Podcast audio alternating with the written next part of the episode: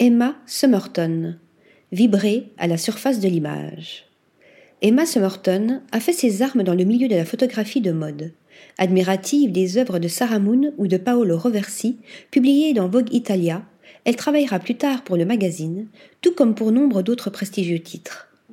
La beauté de ses images repose cependant sur bien d'autres choses que celle de ses sujets.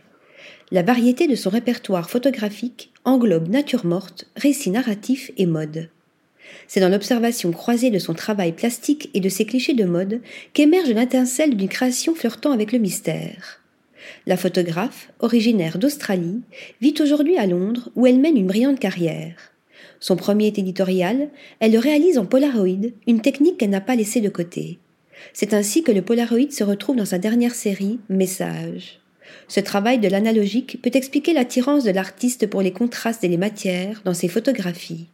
D'un support à l'autre, l'identité particulière de ces images tient en partie à cette vivacité des couleurs et cette manière si caractéristique d'embrasser la lumière et de jouer des sentiments. Dans ses travaux, les corps et les sujets se recomposent. La photographe adopte également une perspective parfois étonnante, comme dans sa série Hydra, où son point de vue se confond avec celui du modèle.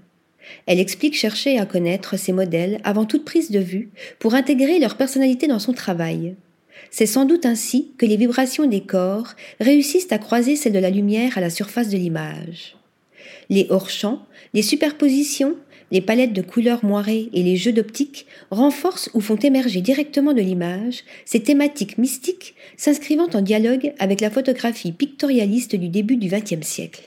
Elles offrent aussi un air de magie et de mystère inhérent à son inspiration. Le titre de sa dernière exposition, Fourteen Spells, To Save Your Life, ne fait que confirmer ce que l'on perçoit. Une sorte d'ensorcellement des formes semble être au cœur de son œuvre, quand les corps échappent à la gravité ou disparaissent sous un voile, quand les fleurs s'exposent telles des omnis dans la nuit, quand les légendes vernaculaires sont source de sagesse. Article rédigé par Anna Bordenave.